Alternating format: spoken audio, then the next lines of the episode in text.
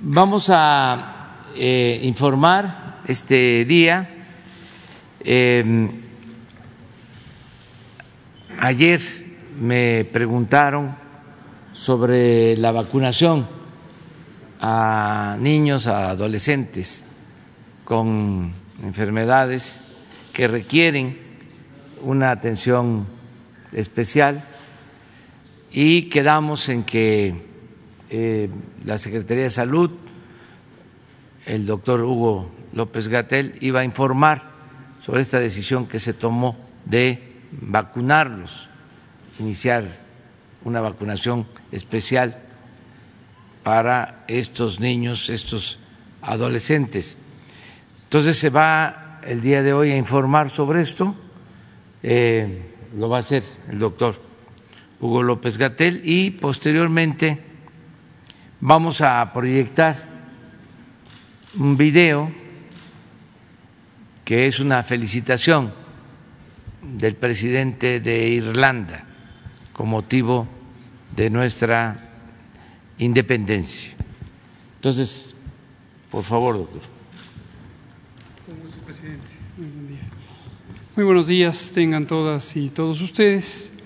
Como ha instruido el presidente, hace algunas semanas empezamos a preparar las condiciones para que las niñas, niños y adolescentes de México que padecen alguna enfermedad crónica que les hace más susceptibles a padecer una forma grave de COVID sean vacunados. Esto es parte de la estrategia o la, del programa, la Política Nacional de Vacunación contra COVID y como hemos indicado en varias ocasiones, los criterios técnicos derivan de la revisión científica que se hace de la evidencia, tanto de las publicaciones científicas propiamente dichas como de las recomendaciones que hacen agencias internacionales y también nacionales de salud pública. Entonces, si me pasan la primera, aquí justamente es el punto que vamos a dejar claro la política de vacunación contra COVID-19 en México, que fue presentada desde el 8 de diciembre de 2020, contempló a toda la población mexicana, pero siguiendo criterios semejantes a los que recomienda la Organización Mundial de la Salud, la Organización Panamericana de la Salud y varias agencias de salud pública de los países, establecimos un orden de tiempo en el cual iban a ser vacunadas las personas, considerando tres criterios fundamentales. Uno, el de edad, otro, el de condiciones de riesgo, las llamadas comorbilidades, que son enfermedades que pueden padecer las personas que les hagan más propensos a tener COVID grave.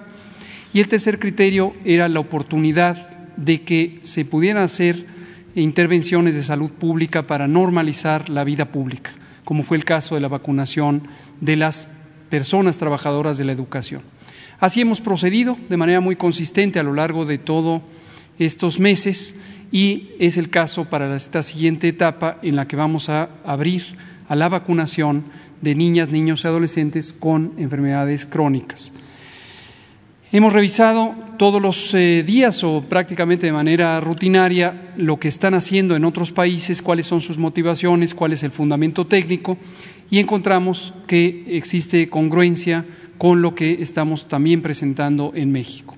Hoy las agencias internacionales como la Organización Mundial de la Salud, algunas agencias regionales como los Centros de Control de Enfermedades de Europa o algunos casos emblemáticos de eh, grupos técnicos asesores de salud pública como la Comisión Conjunta de Inmunización del Reino Unido, de la Gran Bretaña, siguen manteniendo la misma postura que es la postura en México hay que seguir priorizando el concretar, el terminar la vacunación en personas adultas de 18 y más años y considerar ya a quienes tienen estas enfermedades crónicas, aun cuando sean menores de edad, porque su riesgo ya es equivalente en términos de la magnitud a lo que tienen las personas adultas del grupo de, inicio. En el caso de México, solo podemos utilizar la vacuna Pfizer BioNTech eh, porque es la única que ha demostrado científicamente ser segura y eficaz en niñas, niños y adolescentes de 12 a 17 años, previamente ya se había registrado de 16 años en adelante. Entonces, es la única vacuna que podremos usar por el momento en México. No se descarta que otras compañías farmacéuticas en su momento presenten también sus expedientes y demuestren que las vacunas también pueden ser usadas en niñas, niños y adolescentes. En la siguiente lo que vemos es la perspectiva de cuáles son estas enfermedades crónicas que aumentan el riesgo de COVID grave, esto es el riesgo de padecer una forma de COVID que requiera hospitalización, eh, atención en medicina crítica o incluso el riesgo de defunción. Hay varios grupos, no me detendré en cada uno, se pueden ver en la imagen, pero en general son enfermedades que deprimen el sistema inmune, ya sea por una afección directa por la propia enfermedad o porque los tratamientos que se usan para esas enfermedades, como es el caso de los diversos cánceres, deprimen el sistema inmune, disminuyen la capacidad del sistema para defenderse de las infecciones. Algunas otras enfermedades donde hay falla orgánica, como la insuficiencia renal, la insuficiencia del hígado, trastornos digestivos, enfermedades neurológicas, algunas enfermedades congénitas o genéticas, cromosómicas, que causan deficiencias metabólicas también. Diabetes tipo 1 es una de las de mayor eh, trascendencia en la infancia por su frecuencia y por la asociación con eh, estos estados de inmunosupresión. Y también se incluye embarazo adolescente. Este es un problema de salud pública en sí mismo. Ayer fue claramente eh, planteado por el Consejo Nacional de Población en la Estrategia Nacional de Prevención del Embarazo Adolescente y es un problema de salud pública importante.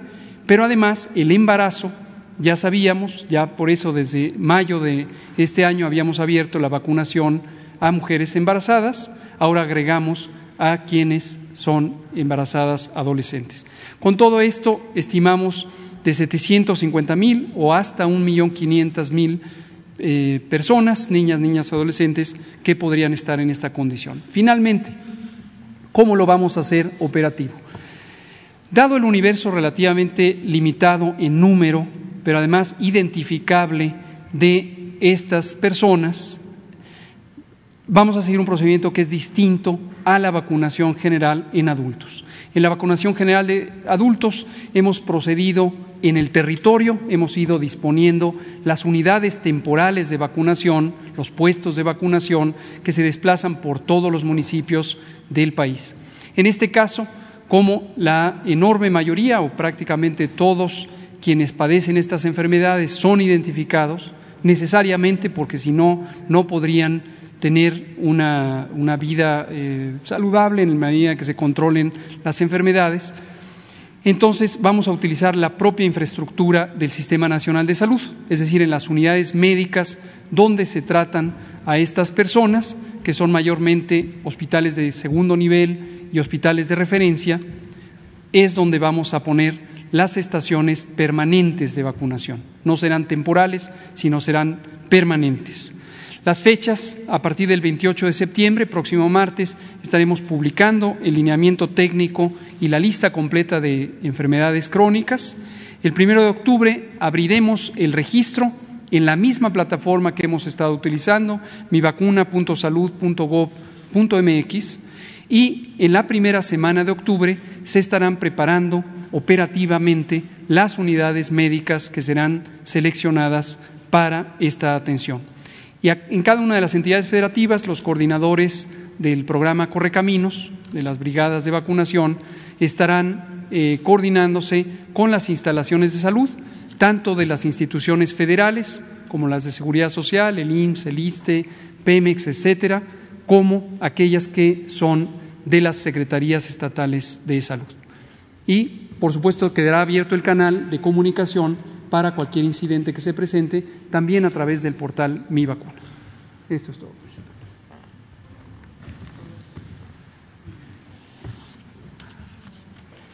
Bueno, eh, nos siguen llegando eh, felicitaciones de gobiernos, de pueblos hermanos del mundo por los 200 años de nuestra independencia. Ayer se dio a conocer un video como astronautas rusos eh, nos felicitan desde el espacio. Lo han hecho eh, presidentes, primeros ministros, jefes de Estado, lo hizo el presidente Biden de Estados Unidos, el Papa Francisco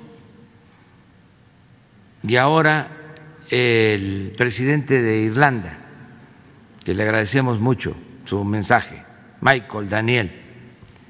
Vamos a este, escucharlo.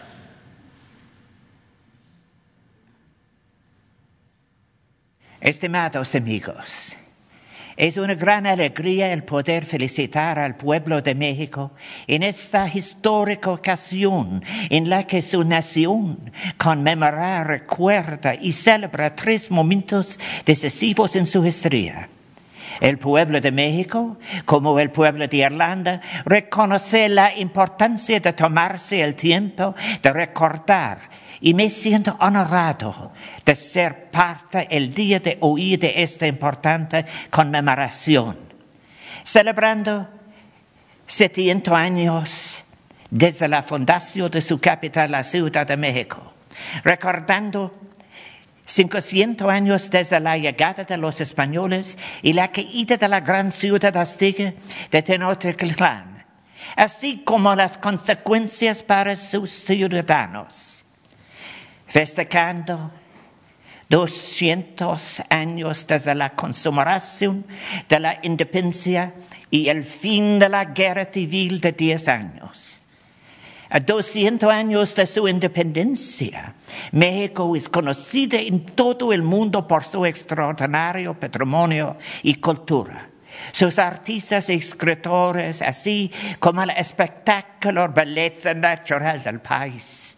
Pero de igual manera a México se le conoce por su liderazgo basado en valores en toda Latinoamérica y su compromiso con el sistema multinacional.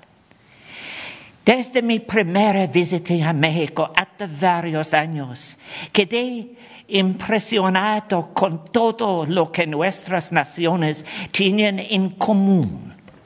Y mientras reflexionamos sobre este día tan especial, los claros paralelos en las historias de nuestros países son apreciados por todos. Nuestra historia compartida de colonización, migración, pobreza y lucha unen a los pueblos de Irlanda y México. De hecho, mientras México celebra el bicentenario de la consumación de su independencia.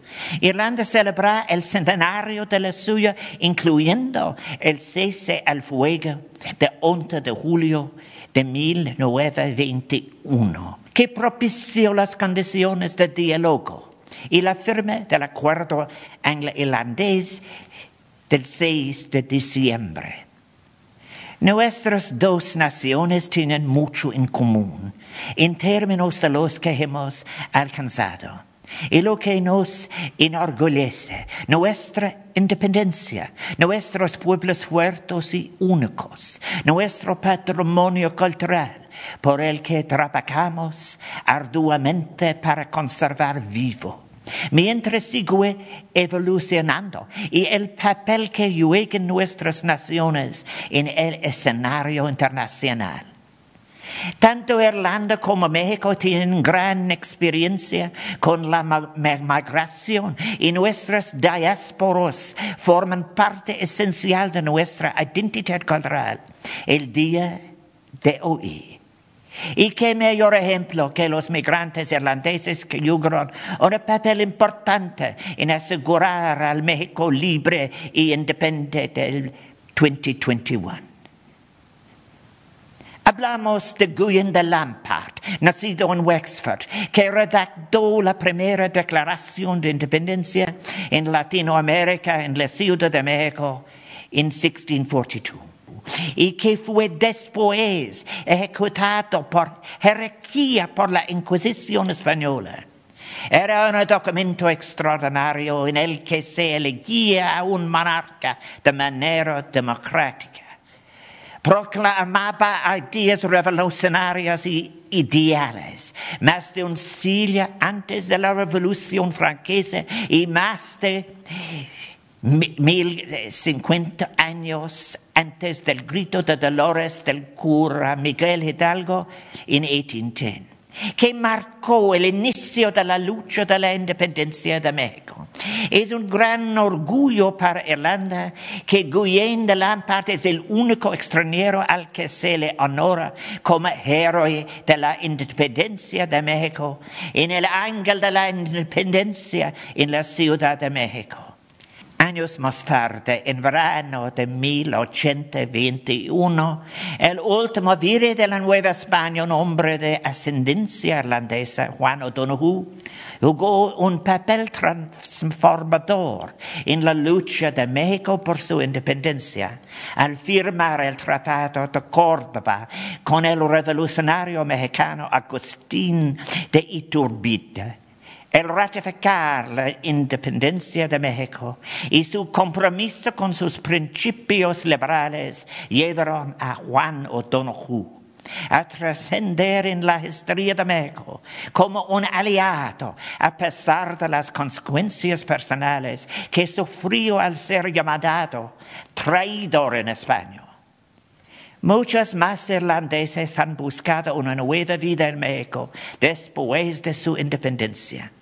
Su memoria permea la rica historia y cultura de este país, siendo los más notables John Riley, nacido en Clifton, y el batallón de San Patricio, esos valientes luchadores de Irlanda y otros países europeos que decidieron unirse a la causa del ejército mexicano durante la guerra de 1846 a 1848 con Estados Unidos.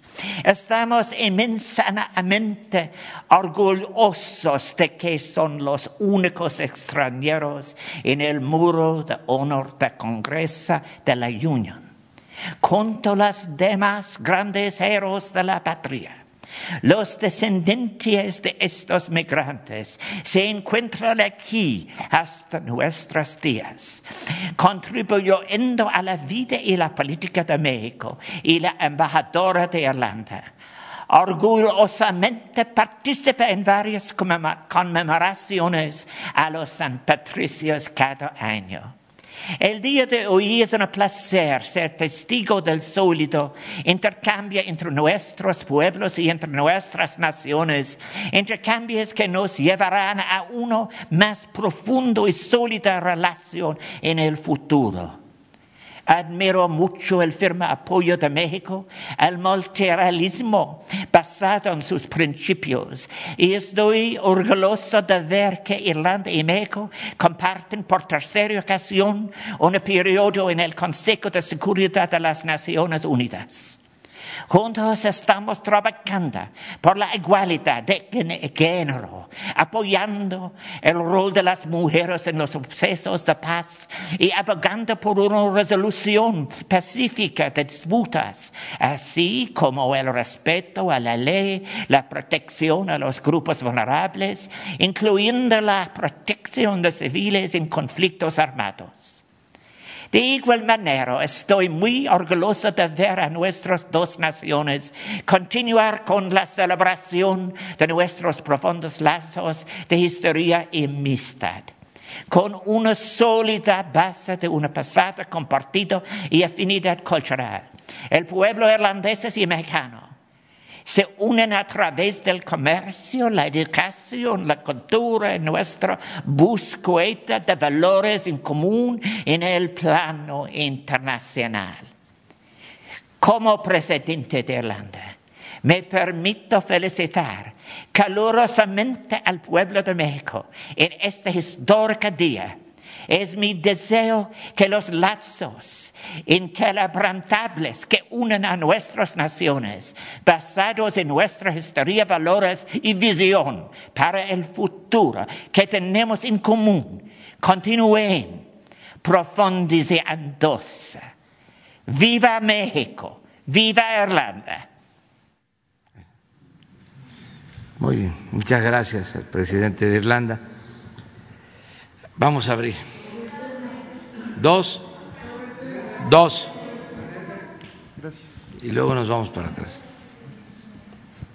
Buenos días, señor presidente. Buenos días, subsecretario. Buenos días a todos y a todos. Diego Elías Cedillo de Tabasco hoy, Campeche hoy, Quintana Roo hoy y Diario Basta en la Ciudad de México de Grupo Cantón. Señor presidente, me permito comentarle, en atención a los hechos recientes de la semana pasada o en estos días, con base en el informe de gobierno que presentó la doctora Claudia Sheinbaum, me gustaría exponerle que todas y todos sabemos que usted tiene dos casas, que son Tabasco y Palenque, pero también eh, conocemos que uno de los lugares donde usted reside es la Ciudad de México, la misma que gobernó hace algunos años cuando fue jefe de gobierno. Sin embargo, presidente, muchos capitalinos consideran que eh, hay cierto abandono debido a que no ha tenido giras recientemente en la Ciudad de México.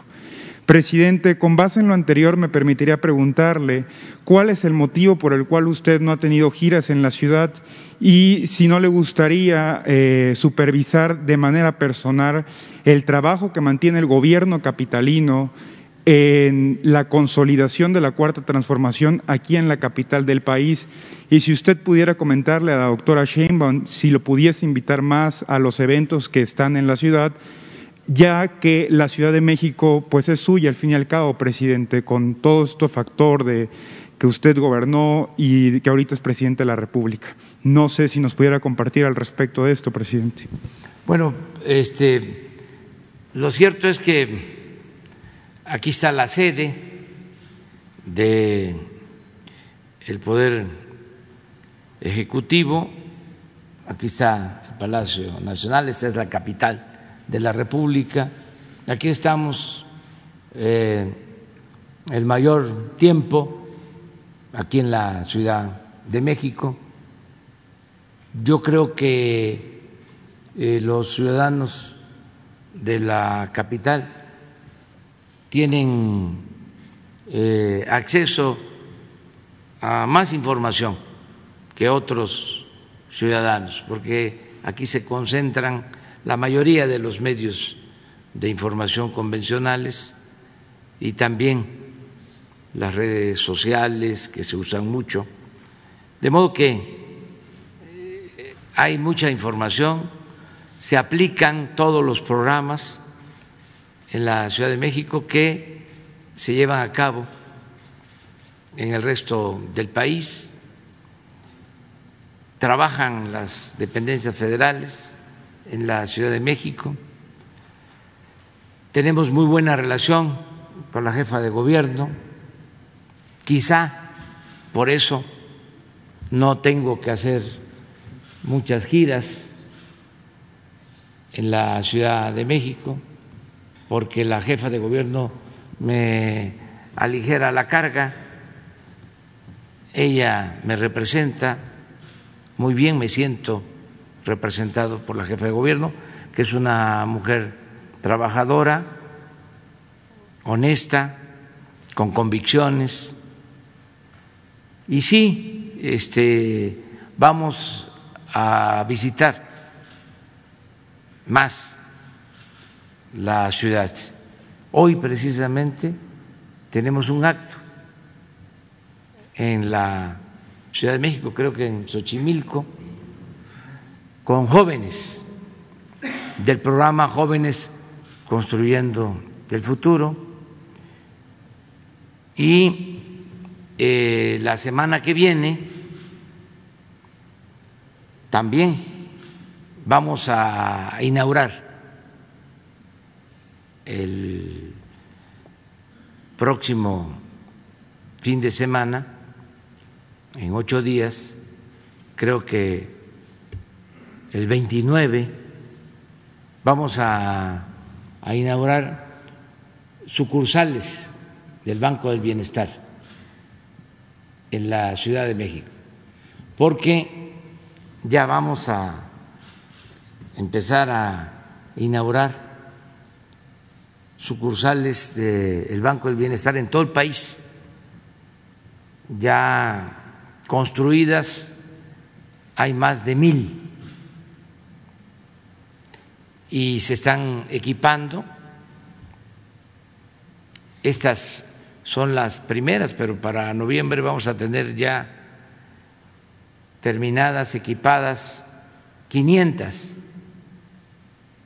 y para el año próximo pues vamos a tener todas 2.700 sucursales para finales del año próximo, para que la gente en estas sucursales del Banco del Bienestar pueda recibir lo que por derecho y justicia les corresponde, que los adultos mayores reciban sus pensiones, las niñas, niños con discapacidad, los estudiantes sus becas, en fin, que en el Banco del Bienestar se dispersen los cerca de 500 mil millones de pesos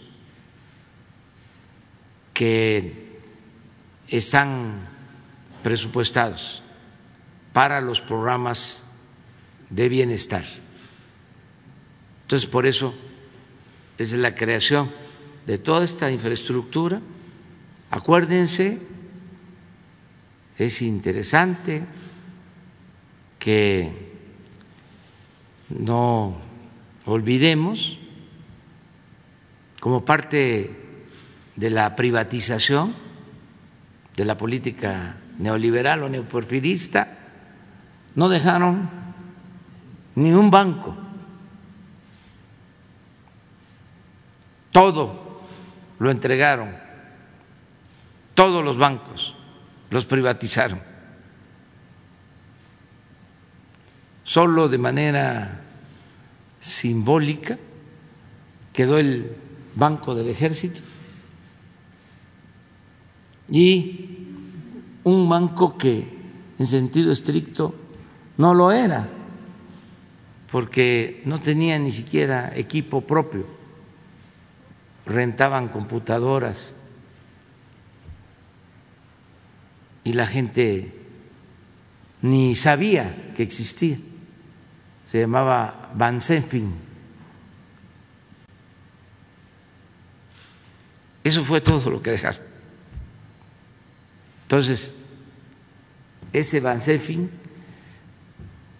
se convirtió en Banco del Bienestar y ahora es un gran banco.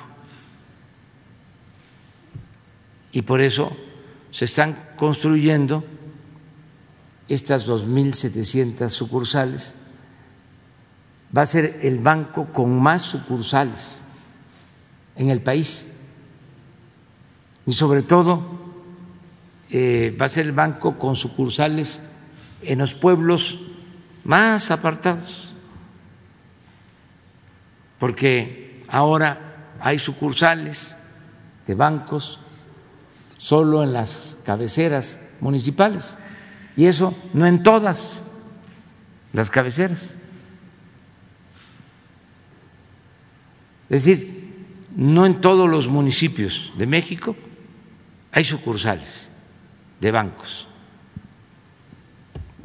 Y ahora va a haber en todo el país. Entonces, la semana próxima vamos a inaugurar sucursales del Banco del Bienestar en la Ciudad de México. Creo que voy a ir a Tláhuac, a Iztapalapa y a Gustavo Madero. Muchas gracias, presidente. Ahora, si me lo permite, en el contexto también de la semana pasada, el sábado, con base en la reunión de la CELAC que se tuvo aquí mismo en, este, en el Salón Tesorería, eh, me voy a permitir citar muy brevemente a Gabriel García Márquez, que comentaba que América Latina tenía que vivir su edad media para poder generar desarrollo. En consecuencia, presidente, en una sección de todos los periódicos de Grupo Cantón eh, hay un apartado que se llama Vuelo de pájaro. En, esta, en, esta, en este espacio se publicó en el transcurso de esta semana que el llevar los proyectos del gobierno federal, ergo, jóvenes construyendo el futuro y el programa Sembrando Vida, sería impulsar el contexto de la cuarta transformación en lo que sería América Latina, en los países que ustedes quieren replicarlo. Presidente, con base en lo anterior, le pregunto, ¿consideraría usted que el llevar los programas insignias de su gobierno a América Latina, en el caso que se genere la sinergia correspondiente, sería una expansión de lo que implica la cuarta transformación para impulsar el desarrollo de América Latina en el mundo como usted lo había planteado? Gracias, presidente. Pues ya lo estamos haciendo desde hace dos años. Hay un programa de cooperación y se aplican programas en Centroamérica, el de jóvenes construyendo el futuro se aplica en El Salvador, en Honduras, creo que también en Guatemala, y eh, queremos que estos programas se lleven a cabo en todo Centroamérica. Los estamos este, impulsando porque son programas exitosos están bien evaluados. El programa Sembrando Vida es eh, único en el mundo porque significa sembrar árboles, frutales, maderables, es reforestar. Es el programa de reforestación más importante en el mundo. Le da empleo a 430 mil personas, 430 mil sembradores que tienen trabajo, no es empleo temporal, es permanente. Se les apoya con un jornal para que cultiven sus parcelas, siembren en sus terrenos ejidales, comunales, en sus pequeñas propiedades. Es una inversión de 26 mil millones de pesos al año. 1.300 millones de dólares. No hay nada en ningún país una inversión así. Entonces, cuando se habla del cambio climático, pues nosotros podemos decir que estamos ayudando a producir oxígeno, a producir agua, a cuidar la naturaleza. Y al mismo tiempo se da trabajo, se producen alimentos, frutas, madera. ¿Cuándo se habían sembrado tantos cedros, tantas caobas, nada, eran puros estudios, congresos, ahora que hay esta polémica con los del CONACIT, tenían una asociación civil, un grupo de investigadores, y se iban a congresos y se les tenía que pagar del presupuesto hasta para sus eh, lujos. Y como tenían mucha influencia, pues este y buenas agarraderas y buenas relaciones con los medios y con la intelectualidad orgánica del régimen. Era una especie de chantaje y se le, tenía, se le tenían que entregar estos fondos. Y cuando ya desaparece eso, que ya no hay esas extravagancias, esos lujos, el derroche, pues entonces se inconforman, ¿no? Y se quejan de que no se invierte en la ciencia, que no nos importa la innovación tecnológica, que este, habían hecho nada Nada. Coloquios, congresos, viajes al extranjero, viáticos. Ahora no. Ahora es investigación aplicada. Este el CONACIT ha hecho cosas extraordinarias. Imagínense producir ventiladores para atender enfermos de COVID en los momentos que más se necesitaba, o lo que están haciendo con la vacuna patria, que va bien en su desarrollo, está demostrando que es eficaz, todavía no se termina su proceso completo de investigación, pero tener una vacuna para el COVID mexicana, en eso es en lo que estamos invirtiendo.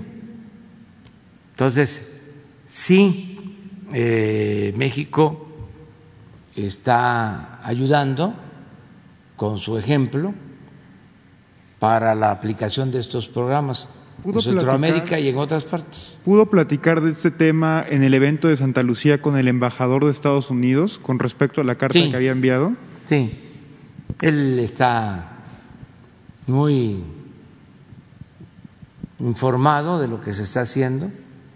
Él comparte nuestro punto de vista de que deben de aplicarse estos programas fue de visita a Tabasco, allá, sí, a la frontera, al Ceibo, de Nosique, y ha estado haciendo gestiones con este propósito. Yo espero que pronto tengamos resultados, porque hay que llevar a cabo acciones de apoyo a la gente de Centroamérica lo más pronto posible, no este, estar sometidos a la burocracia, a darle largas a todo y a querer resolver las cosas con medidas coercitivas,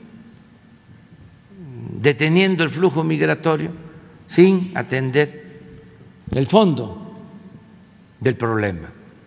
Entonces, sobre eso vamos a seguir insistiendo. Muchas gracias, presidente.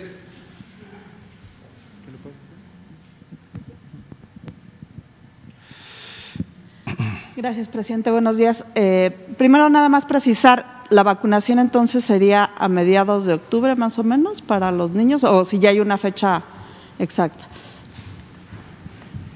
Sí, la, insisto que a diferencia del programa en adultos, donde vamos por fechas definidas abriendo centros de vacunación temporales en los municipios, aquí Empezamos ya, en la primera semana de octubre se estarán haciendo todos los arreglos técnicos, la refrigeración, la cadena de frío, los consultorios específicos donde se van a, establecer las vacunas para aquellas unidades médicas que son mayormente hospitales de segundo nivel, hospitales de tercer nivel, donde se atienden rutinariamente a estas personas para que ahí mismo les sean vacunadas. Pero es una operación más semejante a la atención médica que a estas eh, acciones de salud pública.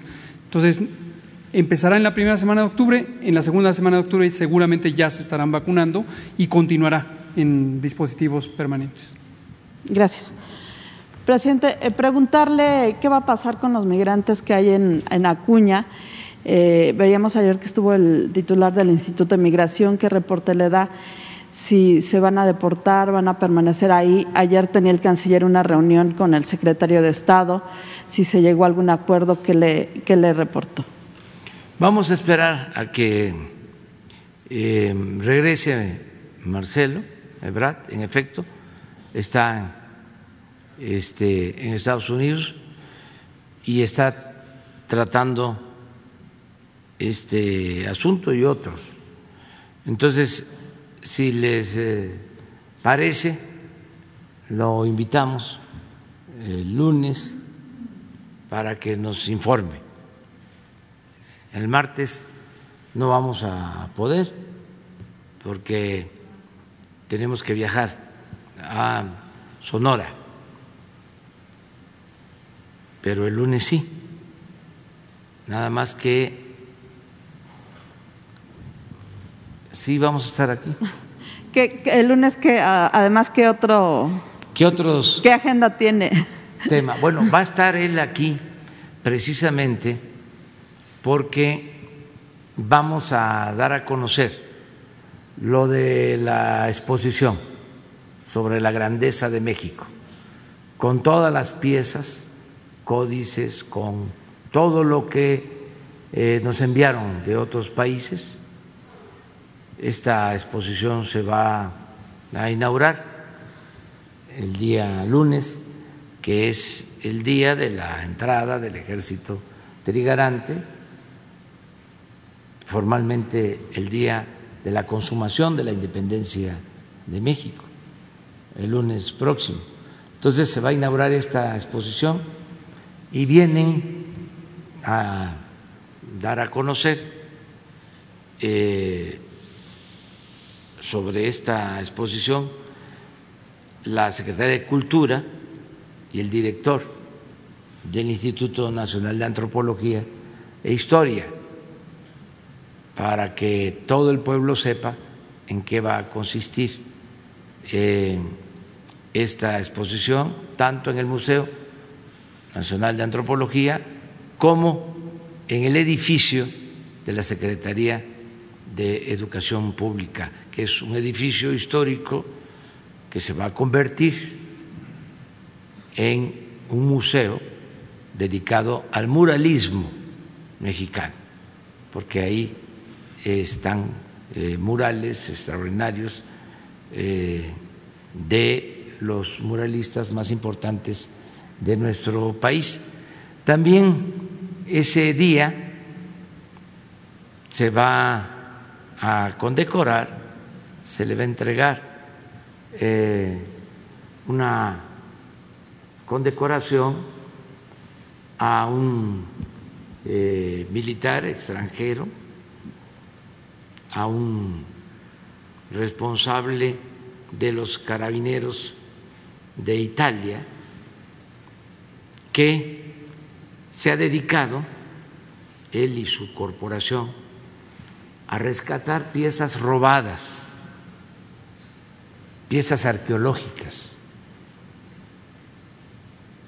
piezas que se han robado de México.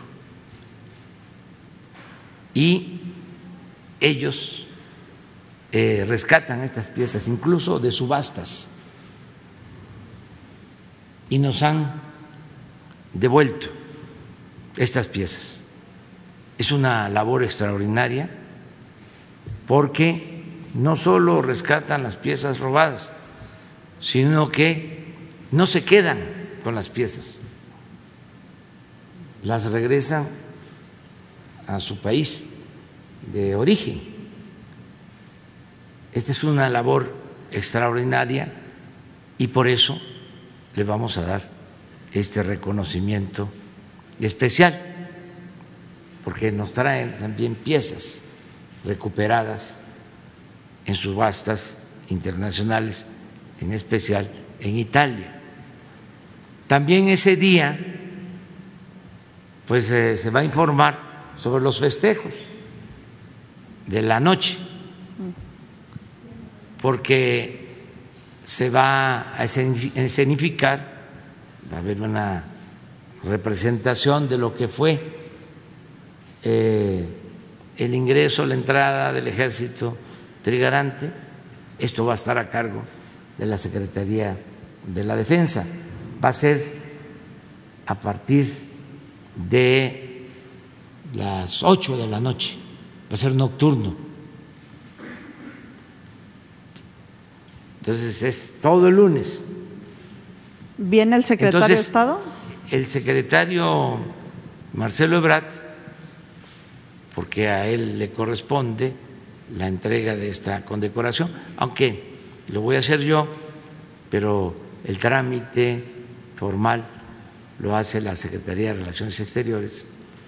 Em, va a estar con nosotros el lunes y nos puede eh, explicar sobre lo que tú nos estás preguntando ahora. ¿Viene el secretario de Estado de Estados Unidos a la ceremonia del lunes? No lo confirmó ya. No, eh, viene posteriormente, vienen otras personalidades, vienen eh, representantes de todos los gobiernos o de varios gobiernos del mundo, vienen eh, representantes del gobierno francés, eh, vienen representantes del gobierno de Rusia, viene un representante del Papa Francisco, en fin, vienen muchos eh, representantes de gobiernos extranjeros. Y luego se cerrará en Morelos, ¿verdad? Los 15 eventos emblemáticos, ¿o dónde va a ser lo de Morelos? Bueno, primero es... Eh, bueno, lo de los yaquis que es el martes. Aquí. Al día siguiente vamos a Vicam, a Sonora, para ofrecer perdón a los yaquis y a dar a conocer las acciones del plan de justicia al pueblo yaqui. Esto es el 28 el 29, pues ya dije que vamos a estar aquí en la Ciudad de México, vamos a inaugurar los bancos de bienestar de la Ciudad de México, no todos, sino algunos, ya vamos a empezar a inaugurarlos todos, yo creo que para fin de año ya se tienen en la ciudad todos los bancos de bienestar terminados, equipados, funcionando y el 30 vamos a estar en el estado de Morelos, eh, conmemorando un año más del natalicio de José María Morelos y Pavón, también en el marco de los festejos por la independencia. Y el lunes, que es día 4 de octubre, vamos a estar en Veracruz, 4 de octubre, en San Juan de Ulúa, porque se van a conmemorar los 200 años de la creación de la Armada de México. Y ahí terminan ya todos los festejos de este año, que comenzaron en Cuilapan, Oaxaca, donde se asesinó a Vicente Guerrero. Entonces, hemos llevado a cabo creo que ya como 10 actos y nos faltan cuatro. Cuatro. Este, sí, porque ayer terminé de hacer el cuarto discurso. Tengo que escribirlos pues con tiempo para que yo pueda dedicarme a otras cosas. Gracias, presidente. Solo para cerrar el tema de, los migrantes, ¿no se ha eh, contemplado la posibilidad de que el gobierno de Estados Unidos también otorgue recursos para la permanencia de los migrantes aquí en territorio mexicano, los que se encuentran sobre todo en la frontera, para que ellos puedan tener pues condiciones más dignas, digamos, mientras permanecen en México? Sí, pero hay que atender el fondo primero. O sea, no queremos que México sea un campamento de migrantes, queremos que se atienda el problema de fondo, que la gente no se vea obligada a emigrar, porque si no, continuamos con lo mismo, es retenerlos, eh, ponerlos en albergues y no enfrentamos el problema de fondo. No se ha invertido en desarrollo.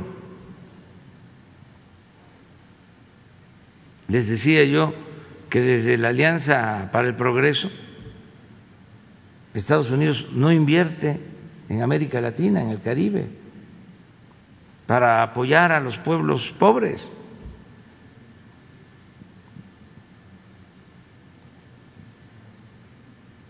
Ayudaron cuando la reconstrucción de Europa después de la Segunda Guerra con el Plan Marshall.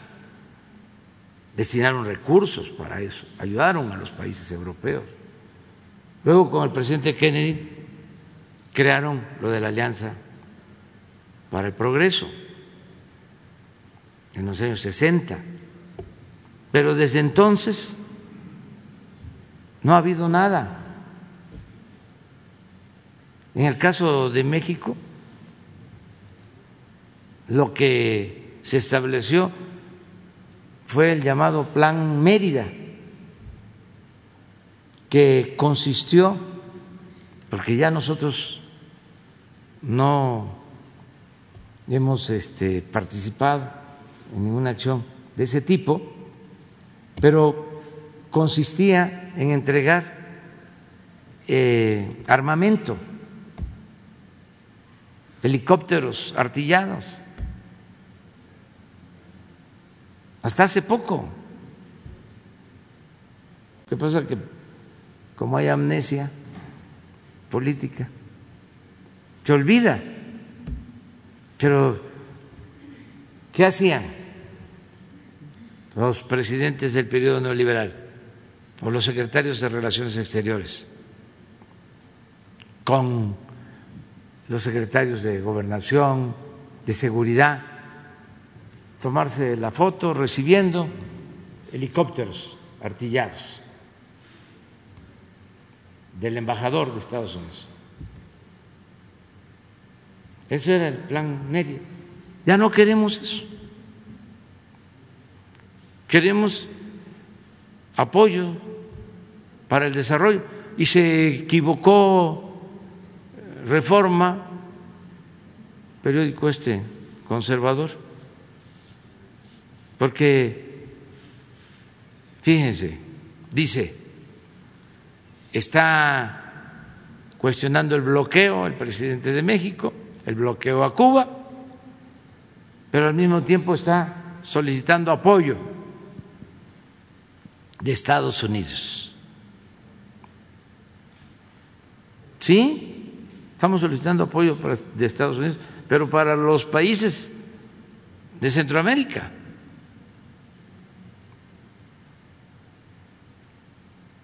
porque nosotros hemos manejado el presupuesto con eficacia y como no hay corrupción, tenemos para financiar programas de desarrollo. Entonces lo que queremos es que cambie la política que se ha venido aplicando desde hace muchísimos años y que no ha dado resultados. Y esto lo entienden en Estados Unidos. Han eh, sido sensibles a esta propuesta. Lo que sucede es de que se tardan mucho porque tienen que presentar la propuesta al Senado y les lleva tiempo, luego empiezan a vincularse asuntos electorales, partidistas, que retrasan estas eh, decisiones que son importantes para atender de fondo el problema migratorio y otros problemas. Pero hay muy buena relación y vamos a seguir. También para Haití se tendría que destinar esta inversión. ¿Mande? Y también para Haití se tendría que destinar Claro. esta inversión. y este buscar la forma de que intervenga Naciones Unidas porque hay eh, un completo desgobierno en Haití.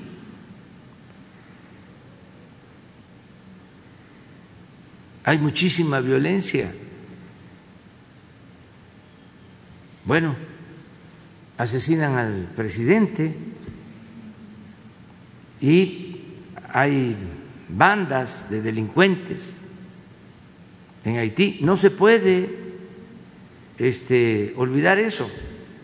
No es solamente atender a los migrantes haitianos que por necesidad salen de su país, por necesidad y por la violencia. Entonces hay que hacer algo. Y aquí la ONU se está tardando. Eso es lo mismo. ¿Y dónde están los organismos de defensa de derechos humanos? A nivel internacional.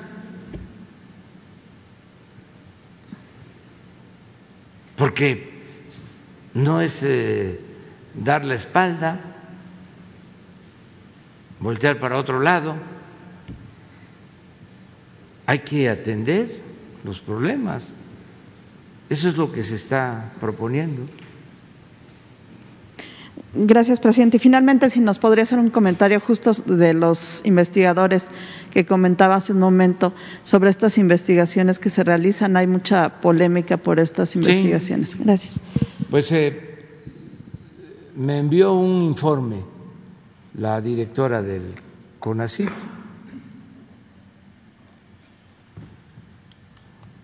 la doctora María Elena Gómez Bulla, Álvarez Bulla, este, y se los vamos a dar a conocer. No sé si lo tienes. A ver si Laura.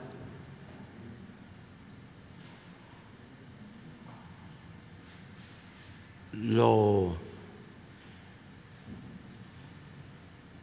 lo presenta porque ahí explica qué es lo que está sucediendo, porque hay mucha desinformación.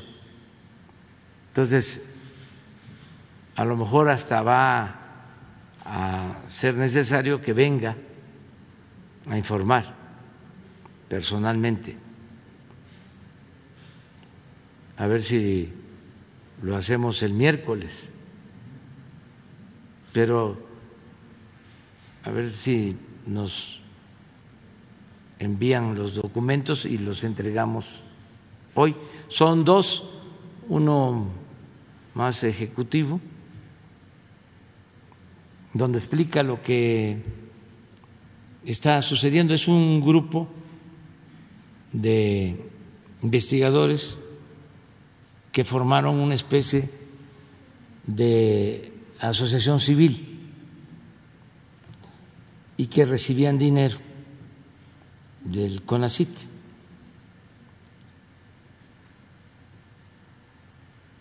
Y este, ¿cómo?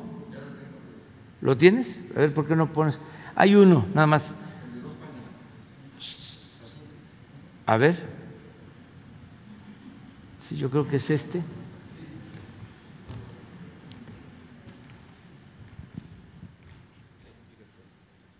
Aquí explica, pero es, es esto, mire, un párrafo. Entre 2002 y 2018, la Asociación Civil, la que tiene que ver con estos investigadores, recibió alrededor de 100 millones de pesos para proyectos de ciencia y tecnología y 471 millones de pesos para cubrir gastos de operación entre los que se incluían choferes, celulares, servicios de bocadillos, salarios e impuestos de alrededor de 40 personas, comidas en restaurantes de lujo y viajes al extranjero. Asimismo, la Asociación Civil adquirió un inmueble de lujo en el centro de Coyoacán. ¿Por qué no en Iztapalapa? Con recursos que no justificó ante el CONACIT. Además de que dicha asociación civil fue la instancia responsable de emitir el dictamen en 2007 que justificó las omisiones de las autoridades federales en relación con el rescate de los cuerpos y la ampliación de investigaciones relacionadas con la mina de pasta de conchos. O sea, en un grupo predilecto del régimen anterior. Entonces, como ya no se puede mantener estos privilegios, pues ahora este, se sienten perseguidos. Pero yo le pregunto a la gente, este, ¿el combate a la corrupción va a ser selectivo o va a ser parejo? Vamos a eh, excluir a grupos, a potentados, a las élites, ya sea de la academia, de la ciencia, de la intelectualidad, a las élites económicas, o aplicamos el combate a la corrupción por parejo.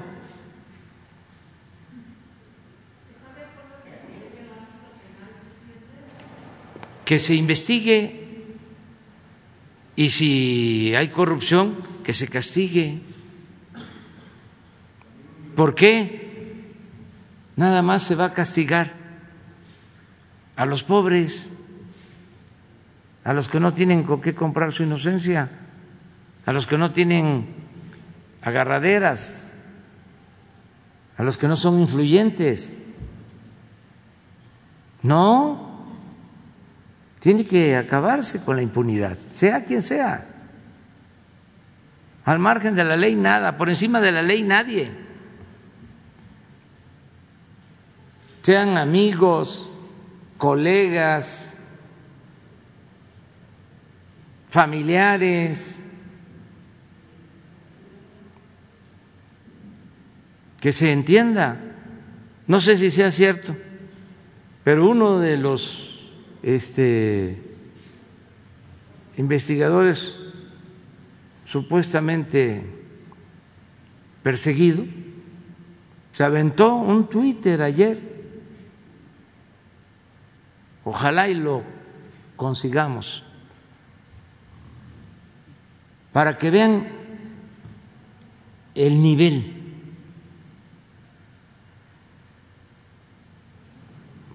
moral. Porque siempre he dicho que una cosa es la educación y otra cosa es la cultura. Y que los grados académicos no son sinónimo de cultura. Se pueden tener altos grados académicos y no tener sensibilidad en lo social ni en lo humano y no poseer valores culturales, morales, espirituales. Porque eso fue lo que hizo el neoliberalismo. También individualizó, este dejó sin dimensión social, humana, la educación, la investigación. Ojalá se pueda conseguir. Sí, sí, porque este es uno de estos señores que este, ofende a Beatriz y me ofende a mí, pero de manera vulgar. O sea, ¿qué tenemos que ver nosotros?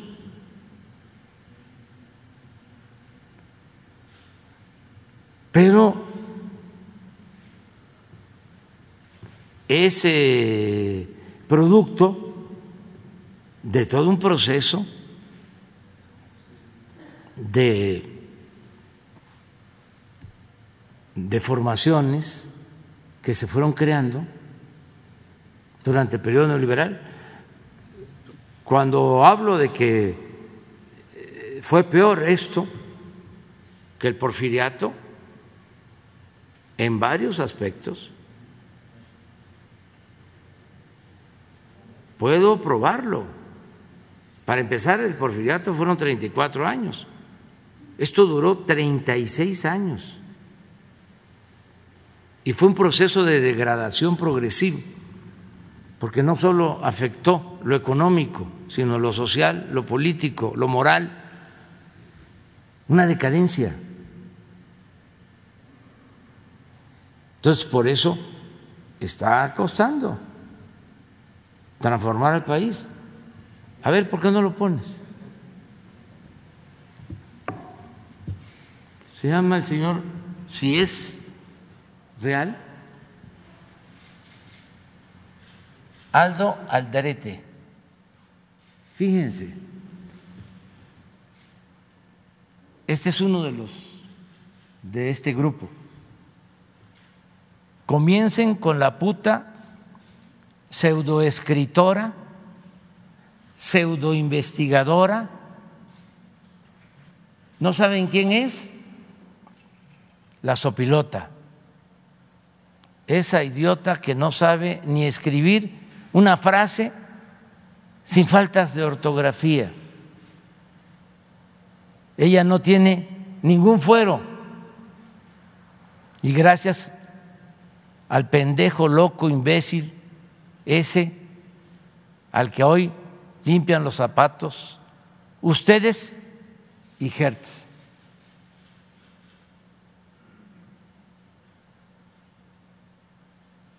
como este siempre hemos salido de la calumnia ilesos y tenemos tranquilidad en nuestra conciencia, pues lo podemos poner.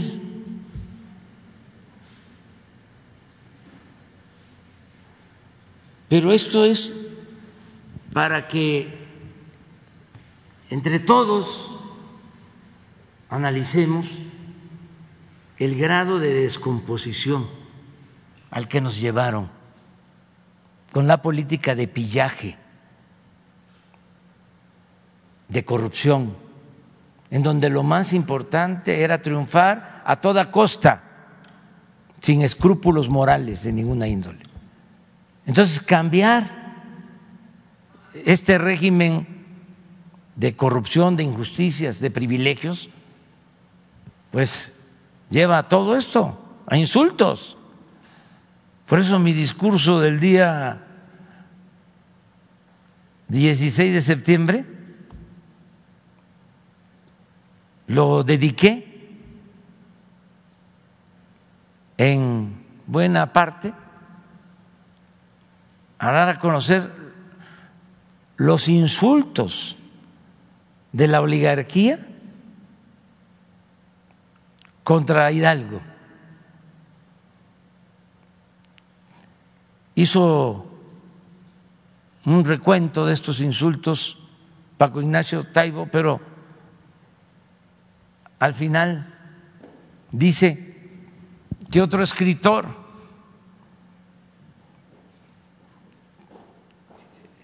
hizo lo mismo y él no estaba enterado cuando escribió su texto.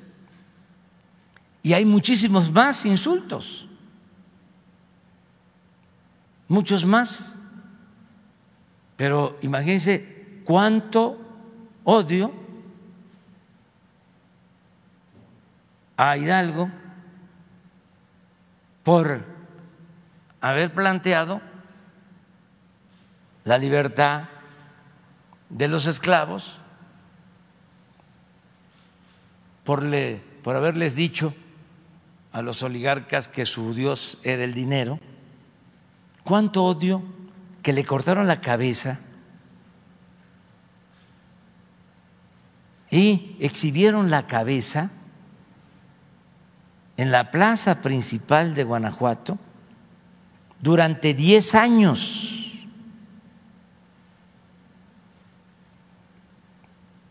como escarmiento. Ese es el conservadurismo. Eso no lo queremos. Entonces, tenemos que ir poco a poco reeducando, concientizando, sobre todo pensando en los jóvenes,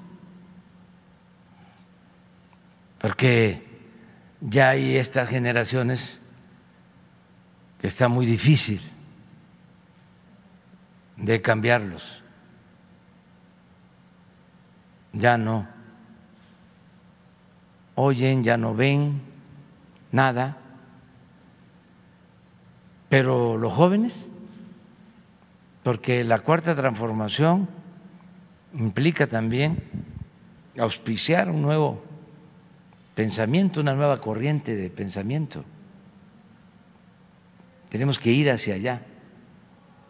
Entonces, este es muy interesante el tema de estos eh, investigadores y en general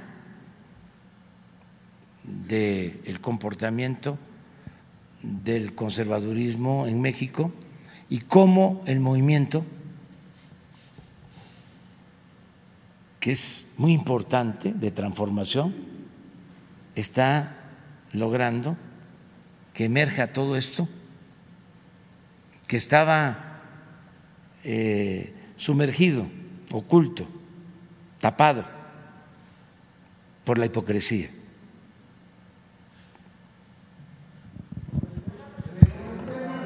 A ver, los dos.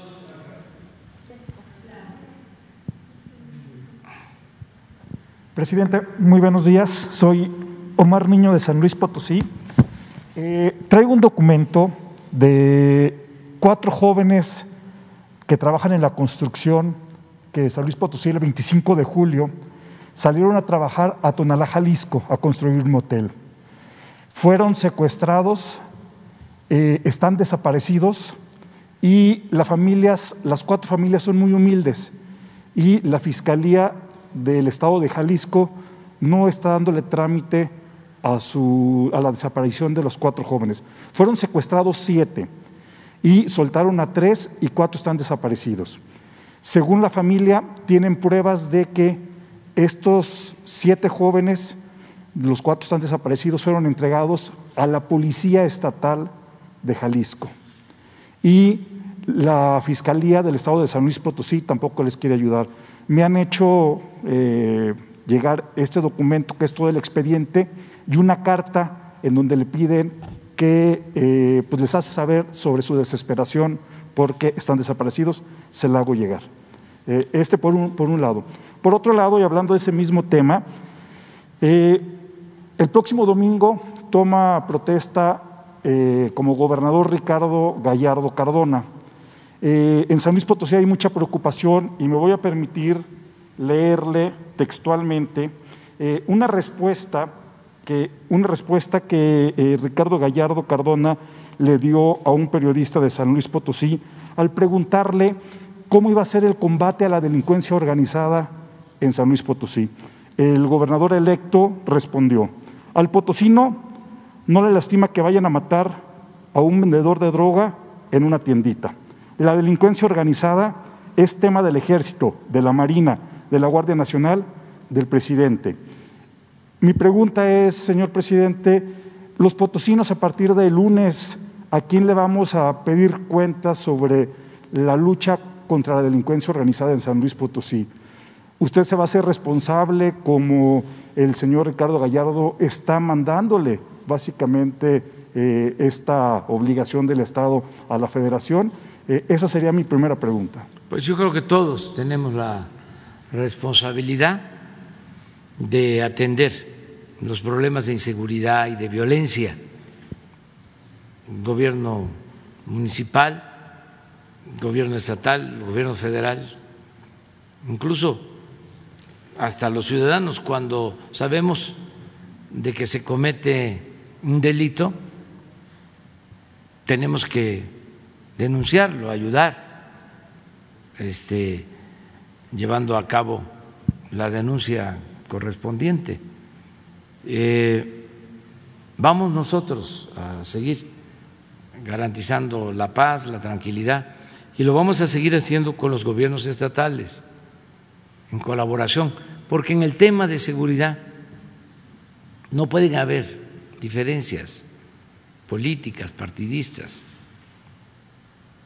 Hasta en el caso de Guanajuato, por ejemplo, que tenemos más diferencias, porque sostenemos que ya lleva mucho tiempo el fiscal de Guanajuato y que este, sigue estando Guanajuato en los primeros lugares en homicidios. Bueno, aún con esa diferencia, porque este, no han querido cambiar al fiscal. Y no es que nosotros estemos en contra del fiscal, es que no son buenos los resultados. Entonces, ¿qué pasó hace unos días? Es un lamentable hecho en Salamanca que llevaron de regalo. Eh, unas bombas y perdieron la vida los dueños de un restaurante. Ayer, en colaboración con el gobierno del Estado, con el apoyo del ejército, eh, de las Fuerzas Armadas, de la Guardia Nacional, ya se logró detener a los dos responsables. Se hizo una investigación conjunta. Entonces, tenemos que actuar en estos temas en forma coordinada, aun cuando tengamos diferencias. Entonces, yo creo que en San Luis Potosí eh, se va a garantizar la paz, la tranquilidad, como lo merecen los potosinos, y lo va a hacer el nuevo gobernador y lo vamos a hacer nosotros y lo vamos a hacer en forma coordinada. Presidente, eh, no deje de voltear a ver a San Luis Potosí. Hay un gran miedo por los antecedentes del el gobernador electo. Ya estuvo en prisión en dos penales de máxima seguridad. Eh, la petición como ciudadano y como periodista es que no dejen de voltear a ver a San Luis Potosí. Incluso los analistas señalan que hasta se pudiera convertir en un narcoestado. Ojalá y no sea así. Esa sería la petición de los potosinos, señor presidente. En otro tema, eh, con el doctor Hugo López Gatel, eh, me gustaría preguntarle si no están, eh, si, con esta vacunación a menores no tienen previsto que no se salga de control los amparos para los menores de edad. En San Luis Potosí, un juez federal de nombre Diego Ávila acaba de otorgar una orden para que se vacunen a 24, un grupo de 24 menores. Al siguiente día subió a 56 y ahorita van más de 100. Eh, se está creando pues una inercia de que hay mucha gente que ya está ahorita contratando despachos para que los jueces federales estén dando estas órdenes. Estas órdenes. ¿Tienen contemplado eh, esta vacunación que se pueda seguir incrementando debido a los amparos?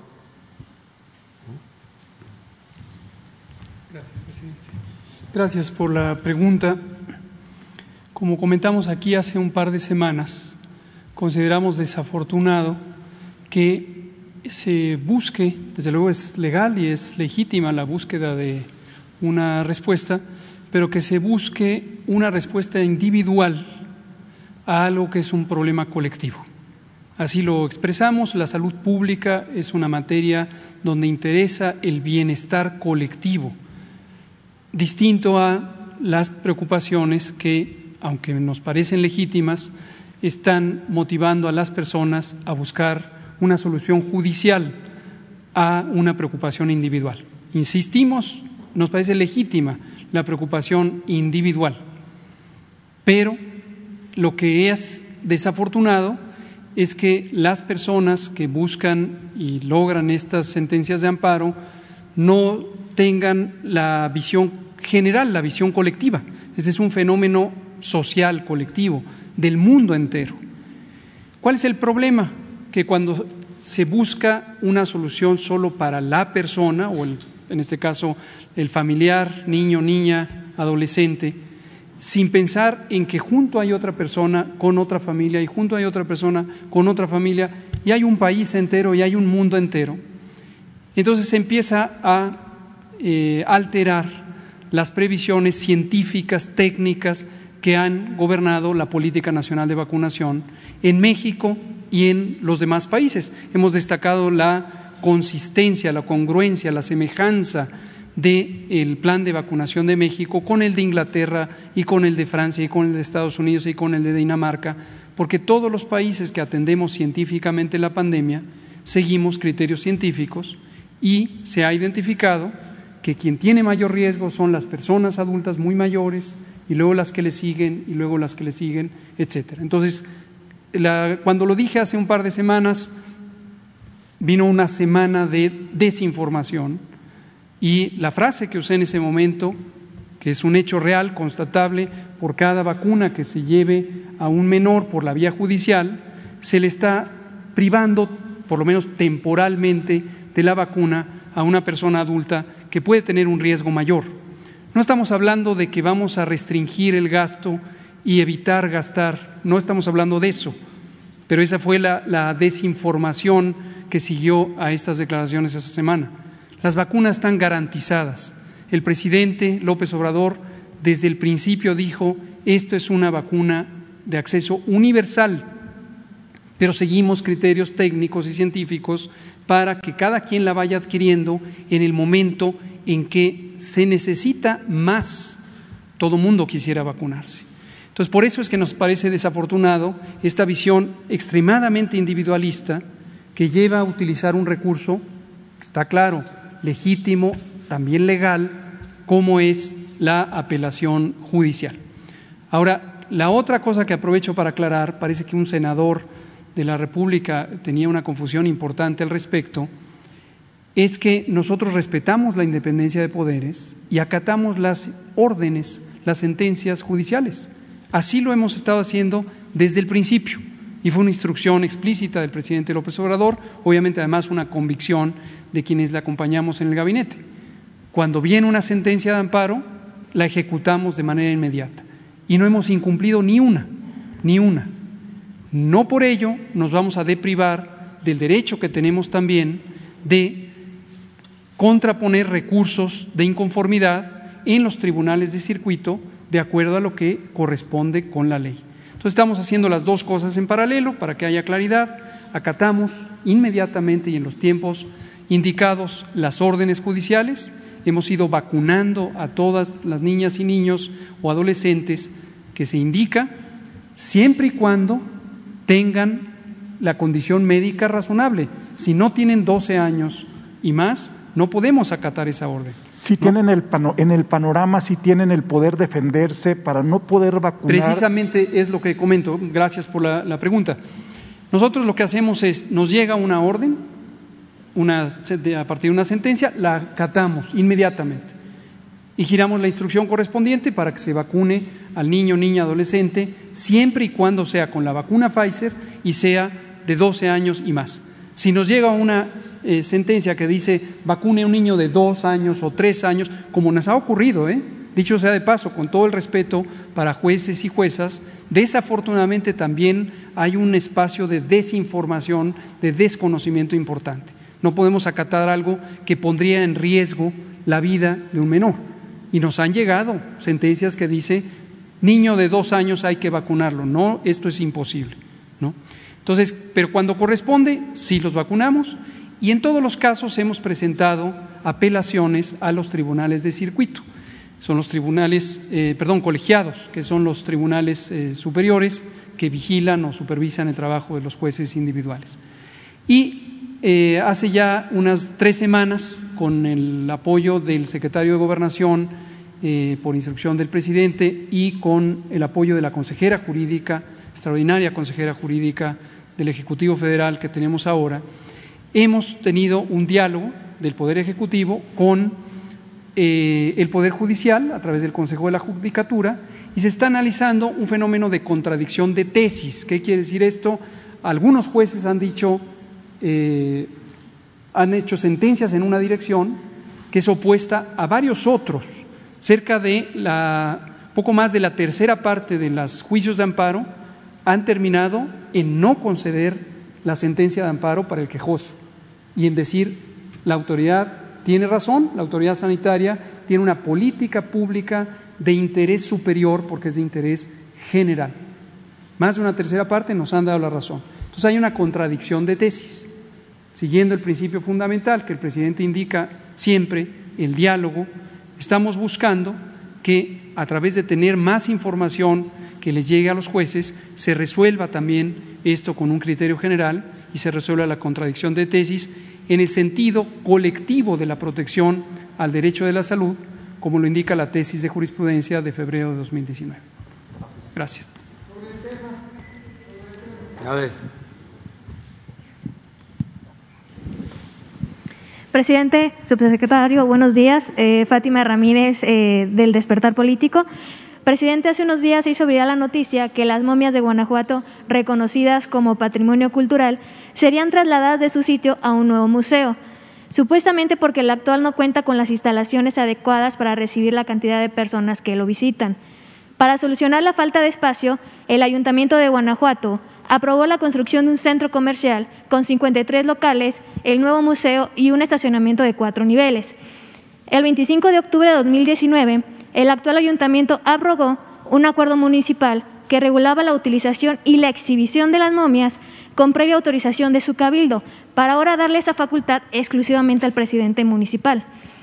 El proyecto fue respaldado por el gobernador Diego Sinué y para financiarlo, el Congreso local avaló que el municipio adquiera una deuda de 69 millones 900 mil pesos pagadera a 10 años. Bajo la justificación que al construir un centro que incluya el museo, pues se va a aumentar la calidad de vida de las familias, se fortalecerá el turismo, la cultura, la educación y una derrama económica de 67 millones al año. Sin embargo, presidente, este es un ejemplo más de cómo los gobiernos lucran con el recurso público. Están utilizando las momias para garantizar la afluencia al museo, dado que el área contemplada para dicho museo solo abarca el 24.6% de la construcción y lo demás será un área comercial. Que hasta el momento no se ha transparentado quién administrará la plaza, qué tipo de actividad comercial estará en los locales, además de la afectación a las familias que se dedican al comercio y están alrededor del actual museo. Además, en 2016 se utilizó el mismo argumento para que el ayuntamiento invirtiera un millón noventa mil pesos para estudios y propuestas con el fin de encontrar solución y ampliar la carga del museo. Aunado a este proyecto mercantilista, se suma la inactividad del Instituto Nacional de Antropología e Historia, ya que desde hace tiempo se ha buscado el reconocimiento de las momias para que sean monumentos históricos muebles, sin que al momento se tenga contestación a la solicitud, además de que el INA Guanajuato ha autorizado el proyecto con análisis cuestionables. Presidente, la pregunta es esta. ¿Tenía conocimiento del tema? Y segundo, ¿se podría solicitar se agilice por parte del INA el análisis para reconocer a las momias como monumentos históricos y así dotarlas de mayor seguridad jurídica, se dejen de utilizar con fines mercantiles y se, haga, se deje de hacer negocio privado con recurso público? Pues vamos a, pedirle al director del Instituto de Antropología e Historia, a Diego Prieto, para que nos ayude con este asunto que estás planteando. Ya este, se dio a conocer, seguramente Diego va a intervenir. Eh, el INA tiene que ayudar en todo esto hay que cuidar el patrimonio histórico, cultural de México, todo el patrimonio. Y ya este, presentaste tu denuncia y yo estoy seguro que tanto las autoridades locales, en este caso del municipio, del Estado, y lo que corresponde a la federación, se va a actuar para cuidar este patrimonio. Y como segunda pregunta, presidente, la Secretaría de Cultura informó que, la, que una casa de subastas en Alemania está subastando piezas prehispánicas provenientes de esos países latinoamericanos, incluido México, a pesar de una denuncia interpuesta por el gobierno. ¿Qué, le ha comentado la secretaria si tenía conocimiento y qué hará el gobierno, dado que la casa de subasta señala que todos los artículos que tienen a la venta tienen certificado de origen que muestra que los objetos se encuentran de forma legal en su país? Eso es parte de lo que se va a tratar el lunes. Este, por eso el reconocimiento a este oficial de carabineros de Italia, porque se ha dedicado al rescate de estas piezas, incluso en subastas. Esto lo van a explicar el lunes tanto el director del Instituto de Antropología como la secretaria de Cultura. Va a ser muy interesante el que se conozca eh, qué se está haciendo para rescatar piezas que se han robado de México y de otros países, porque han ha habido saqueos del patrimonio cultural, artístico de los pueblos, de las naciones. Uno va a un museo en Nueva York o en Londres, Francia, París, los grandes museos, y ahí hay este, piezas este, de todo el mundo que pertenecen a eh, países que fueron saqueados, piezas arqueológicas, eh, incluso eh, han trasladado templos completos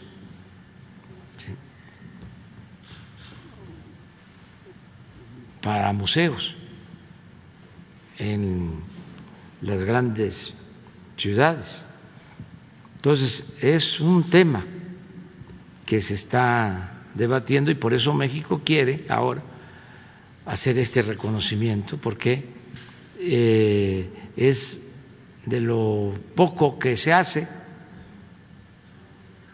para que devuelvan estas piezas a nuestros países. Muy bien. A ver, él, él y ella. A ver.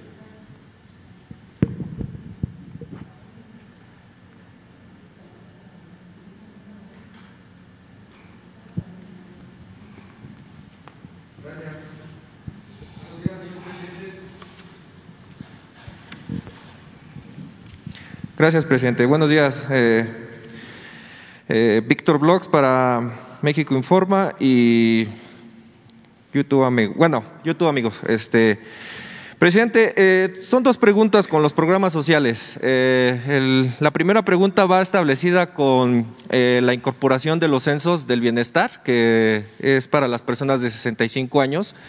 La subsecretaria Ariana Montiel eh, informó en la conferencia de prensa eh, de la Ciudad de México eh, cómo iba a funcionar el censo. en esa conferencia le hicieron una pregunta de si le iban a entregar retroactivos a las personas que iban a ser incorporadas y la subsecretaria respondió que se les iba a entregar un adelanto en el bimestre de noviembre y diciembre con la cantidad de 6.200 pesos. Eh, me han llegado preguntas de los beneficiarios de, las pensiones, eh, sobre todo de los censos, si eh, también se va a aplicar en todo el país, como usted lo, había comentado, como se había dado la información en Acapulco, de que se iba a incorporar este, a, los adultos mayores en todo el país. Si solamente se va a dar el retroactivo aquí en la Ciudad de México o también se les va a entregar este, en todo el país. Y también este, compegado con la pensión de discapacidad, señor presidente. Eh, recuerdo perfectamente que usted dio a conocer ahorita por la situación de que empiezan a entrar este, nuevos gobernadores eh, en, los estados, usted dio a conocer que eh, quiere realizar un censo para las personas con discapacidad de 0 a 64 años, junto con los gobiernos estatales, poner usted el 50% y el gobierno estatal también poner el 50%.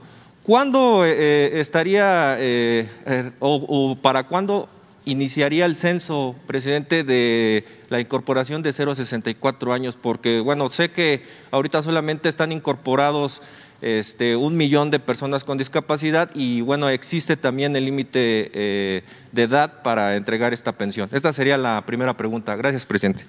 Bueno, ya se está inscribiendo a mayores de 65 años el programa de pensión a adultos mayores eh, incluye ya de 65 años en adelante, pero se están incorporando eh, poco a poco. Hay un plan de incorporación. A ver si viene Ariana a darlo a conocer de nuevo, porque ayuda mucho a informar a los adultos mayores, que nos diga cuánto han avanzado en la incorporación de los de 65 años este, y más.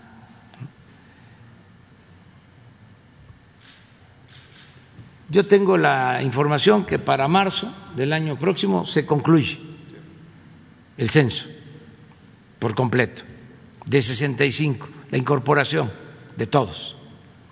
Y este, ya se está entregando a todos el incremento. Lo que no puedo contestarte ahora es si, como tú lo planteas, se les va a entregar de manera retroactiva, aún no estando inscritos. Creo que así es tu pregunta, ¿verdad? Eh, no, no, señor presidente, la, la, pregunta sería este, si solamente tiene contemplado, bueno, yo lo entendí así por la subsecretaria cuando dio la conferencia de prensa, Eh, ella comenta que eh, solamente se daría aquí en la Ciudad de México, pero eh, preguntan los adultos mayores. No, es nacional. Nacional sería. Eso es nacional. Ajá. O, sea, el retroactivo de los 6.200 pesos, presidente, para el siguiente bimestre, que sería el de final de año. Ella, lo comentó así. De hecho, está así. Es que es lo que se tiene que aclarar. Si se le empieza a entregar a partir de que se inscriben, de que están inscritos y ahí empiezan a recibir, o aunque no estén inscritos, ya tienen el derecho de recibirlo y cuando se inscriban les tienen que dar el retroactivo. Creo que ese es tu planteamiento, ¿no? Así es, presidente. Bueno, eso yo le voy a pedir a Ariana que venga a explicarlo. Lo que sí puedo comentar es que para marzo van a estar todos y que ya está el aumento. Eso sí, ya se está aplicando el aumento que va a ser periódico, es decir, año con año, para que en enero del 24 la pensión sea el doble de lo que reciben en la actualidad. Me va a dar muchísimo gusto, por ejemplo, que para enero del 24, si estoy en el gobierno, si lo permite la naturaleza, la ciencia, el creador y el pueblo, este ya una pareja de adultos mayores, eso hasta lo pongo en mi libro nuevo, puedan tener para su alimentación, cuando menos. Entonces, sí va avanzando ese programa. Entonces, va a estar Ariana para que lo explique. Lo otro que planteabas es... De la... Eh, ah, sí, de la discapacidad. Eh, personas este, mayores con discapacidad que puedan ser beneficiadas también con la pensión. Esto va a depender de los gobiernos estatales, porque son convenios que tenemos que hacer. Ya aceptó el gobernador de Sinaloa, es el primero, Rubén Rocha, y ya nosotros también estamos de acuerdo. Entonces, a partir de ahí se va a hacer el censo para incorporar a los que no están ahora en el programa de la pensión por discapacidad, porque nada más se tiene a niñas y niños hasta 18 años. Entonces, falta de 18 a 64, porque ya a partir de los 65 tienen la pensión de adultos mayores. Entonces, todos los que este, tengan esa edad y los gobiernos de los estados aporten el 50%, nosotros aportamos el otro 50%. Sí, presidente. Bueno, la segunda pregunta, presidente, eh, también viene relacionada con los programas sociales, exclusivamente con las becas. Eh, quiero este, eh, plantearle una, una, situación. Usted había comentado en una gira por creo que fue en, el sureste. Había comentado usted, presidente, que quiere ya que se concedilien los programas sociales, ¿no? La atención y este, precisamente para que el beneficiario tenga una respuesta firme ante pues las peticiones que llegan a, la Secretaría del Bienestar o a la misma Coordinación Nacional de Becas. Eh, siguen surgiendo dificultades, presidente, en la situación de que a veces eh, no se les informa, sobre todo a las beneficiarias, a las titulares de educación básica, en dónde acudir para poder hacer el cambio de su plástico. Pasa lo mismo también con los adultos mayores, que también desafortunadamente pues tampoco les informan este, cómo se tiene que realizar el cambio de su tarjeta o su plástico vencido. Eh, eh, la, situación, presidente, es de que eh, los estudiantes, eh, cuando reciben los apoyos o las, mismos, las mismas titulares de, educación básica, comentan que reciben el apoyo, pero se borra el dinero. O sea, retiran a lo mejor le voy a poner un ejemplo, 1.200 pesos y vuelven a querer retirar su apoyo que ya lo tienen depositado y la cuenta se, se pone en ceros. Entonces, este, por eso eh, le quería comentar esta, esta situación, porque usted lo, lo, dijo, y creo que se lo dijo ese día que estaba ahí el, Gabinete de Bienestar, que ya se tenían que fortificar este, los, los, este, las, las, situaciones de los programas sociales. Entonces, este, yo también le pediría, porque desafortunadamente también hay muy poca información en, relación a cómo se consiguen las becas, presidente, de los tres niveles educativos y bueno, pues a ver si habría la oportunidad de que le dieran la información a los beneficiarios. Gracias, presidente. Sí, que se informe más, si se acuerdan, eh, antes venían por las tardes los de los programas de bienestar a informar. Vamos a que vengan ahora, en la mañana, los responsables de los programas de bienestar, adultos mayores, eh, discapacidad, los de becas, los de jóvenes construyendo el futuro, los que tienen que ver con el sembrando vida, los de vivienda, todos que informen para que la gente tenga todos los elementos. Vamos a hacer ese compromiso para que se tenga la información.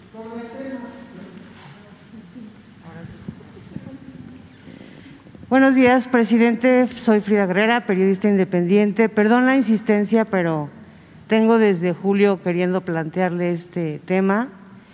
Eh, deseaba plantearlo en la mesa de seguridad, bueno, en el informe de seguridad, pero no he tenido eh, la oportunidad.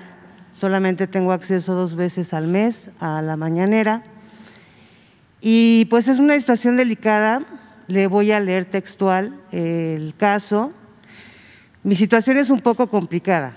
En 2018 ingresé a un plantel educativo militar perteneciente a la Marina. A seis días de causar alta como alumna, fui abusada sexualmente por el teniente de navío Víctor Manuel Mesinas Rosas. Esto sucedió en la Escuela de Mecánica de Aviación Naval en La Paz, Baja California Sur. Fui torturada psicológicamente mediante amenazas, sí declaraba e incluso insinuó que me iba a matar. Por miedo callé unos días, pero después hablé. Aproximadamente una semana después, llegó a mi escuela el inspector de Marina, el almirante José Rafael Ojeda Durán, quien actualmente es el, es el secretario de Marina. A él personalmente le conté todo y viajé a la Ciudad de México en compañía de él y varios oficiales para presentar formalmente mi denuncia ante la Fiscalía de Justicia Militar. Desde el día que yo presenté esa denuncia, viví una serie de actos discriminatorios a mi persona por decisión de la Marina. Fui llevada a psiquiatría para comenzar un tratamiento farmacológico consistente en antidepresivos, del cual jamás se llevó un control adecuado por parte del Servicio Médico Naval, provocando una afectación secundaria, por lo que por decisión propia decidí abandonar el tratamiento, lo cual molestó mucho a la institución, ya que estaba harta de que toda la escuela me señalara como loca porque jamás se manejó con confidencialidad la situación legal ni médica. Era obligada a tomar medicamento e incluso tenía que enseñar mi lengua como prueba de haber ingerido, la pastilla y después firmar una hoja de asistencia en donde se especificaba mi asistencia a ingerir los antidepresivos. Se me excluyó de servicios de guardias, actividades fundamentales para la formación académica de mi carrera sin existir impedimento médico que me prohibiera realizar dichas actividades. Se me señaló como mentirosa, se me revictimizó al grado de que toda la escuela me señalara como un problema para la institución, buscándome sacar de la institución a toda costa. Es un poco largo, le comento, presidente, el 2 de marzo del 2021, eh, con mentiras es llamada esta mujer a la Ciudad de México para ser atendida por psiquiatría. Se somete a una semana exhaustiva de exámenes psicológicos para que eh, pues cada médico y psicólogo le pidiera detallar eh, la violación que vivió. A su regreso a la Escuela Naval fue encerrada cinco días como medida preventiva de COVID en el lugar donde fue violada Pasó cinco días en ese lugar justo después de ser obligada a revivir ese episodio. Para ella fue algo sumamente fuerte, lo relata aquí.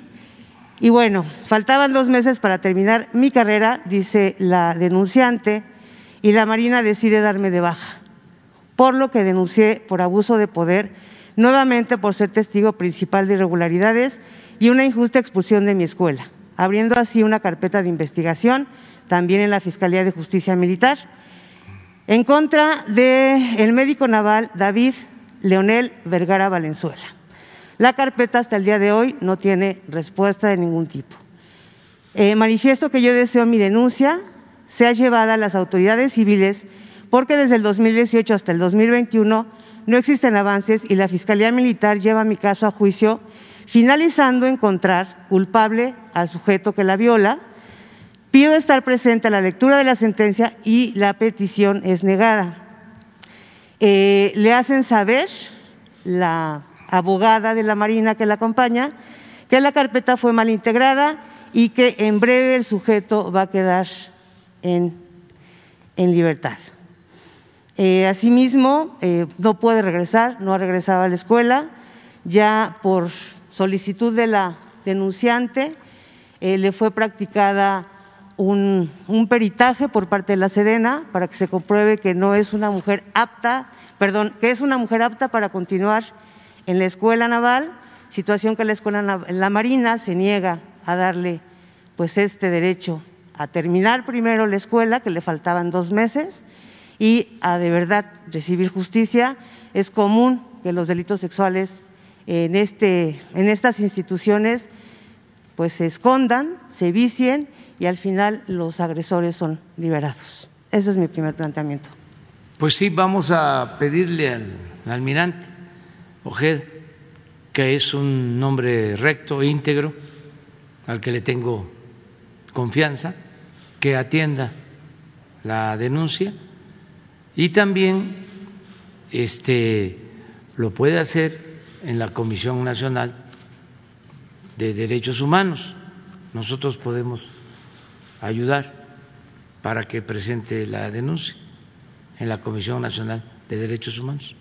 Sí, presidente, gracias. Eh, inclusive iba a traerle físicamente el documento, pero eh, como han pasado en otros momentos, le planteé en otro momento en mayo el tema de Ligia Canto en Mérida con Medina Sonda, este sujeto ligado a Granier, que estaba detenido por peculado. Eh, también fue sentenciado ya por el feminicidio de Emma Gabriela, su hija de Ligia Canto. lamentablemente, la sentencia que le traje para que la revisara. Usted había ordenado que Julio Scherer la iba a revisar, posteriormente la Secretaría de Gobernación. Eh, lamentablemente el sujeto ganó este, dicho, amparo, y fue trasladado a Mérida eh, bajo todo este manto de impunidad. Las cuentas del señor Medina Sonda siguen activas eh, y desde la cárcel mandó a asesinar a Emma y obviamente la familia de Ligia Canto junto con los tres hijos de Medina Sonda y Emma Gabriela pues quedan en la completa vulnerabilidad. Justamente por eso no lo traje impreso, porque siento como que es recepción y ya ah, usted da una orden y no baja, no llega donde tiene que llegar. Y volverle a preguntar, presidente, el mes pasado no hubo informe mensual de eh, género, y veo que este mes tampoco. Eh, no sé, usted se había comprometido a que se iba a entregar este informe mensualmente y pues no se ha dado. Lo vamos a hacer, el informe y en cerca de la denuncia este, también con Leti de favor. Ok, gracias. Y se van a hacer los informes. Muchas gracias. Ya, Más o menos, ¿cuándo sería el informe? Porque se supone que nos tocaría. Pues eh, lo vemos, nada más que la semana próxima, a ver si es posible, si nos alcanza el tiempo. Gracias, presidente. Ya, ya, ya. Este, vamos a reunirnos hoy con las madres, los padres, los jóvenes de Ayotzinapa y luego les decía que por la tarde vamos a estar con los jóvenes, ahí nos vamos a estar viendo. Están invitados, ¿eh? No, no. Tengo ese compromiso de ir a la laguna, pero este lo vamos a hacer posteriormente. Sí, este voy a, a estar eh, hoy aquí porque eh, tengo esta reunión con padres, madres eh, de los jóvenes de Ochinapa, tengo lo de la reunión de los jóvenes en Xochimilco. Mañana voy a este, supervisar los trabajos de rehabilitación de la refinería de Cadereyta. Voy y regreso. Voy a eso, nada más, a Cadereyta. Y el domingo voy a supervisar los trabajos de rehabilitación de la refinería de Minatitlán, eso en la mañana, y por la tarde voy a supervisar el avance de la nueva refinería de Dos Bocas en Paraíso. Y regreso el domingo. Eh, el lunes ya quedamos que nos vemos aquí temprano, que es el 27. El 28 vamos a Sonora. El 29 vamos a estar aquí.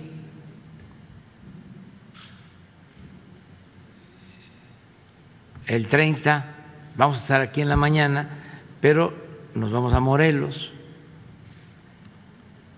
Eh, luego vamos a hacer giras. El 30 es jueves, el viernes también voy a estar en Morelos en una gira. La mañanera del viernes es en Morelos. El sábado es gira por la zona afectada por el huracán que entró por las costas de Veracruz. Vamos a estar en una comunidad afectada de Veracruz, que va a ser Guayacocotla, tiene que ver con toda la región de la sierra. Y vamos a estar en Huachinango, en Puebla, y el domingo en una comunidad de Hidalgo, y el domingo también en Apizaco para evaluar programas sociales. El lunes, la mañanera, la reunión de seguridad va a ser en Puebla y nos trasladamos después a Veracruz, que es día 4 de octubre, les decía que es el bicentenario de la creación de la Armada, y en la tarde-noche va a haber un acto en el puerto de Veracruz. Por lo mismo, la mañanera del martes 5 de octubre va a llevarse a cabo desde el puerto de Veracruz y el miércoles regresamos acá.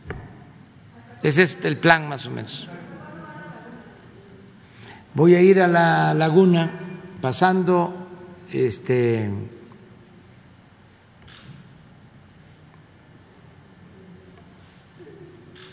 esta semana, eh, creo que a mediados de octubre. Eh, ¿Cuándo? Sí, creo. Este, tengo pendiente lo de la laguna que eh, había yo acordado de ir antes, pero se nos juntan todas estas festividades, las conmemoraciones, y luego tengo que ir a Baja California. Tengo compromisos también pero sí voy a ir a la laguna. Nos vemos entonces, que la pasen bien.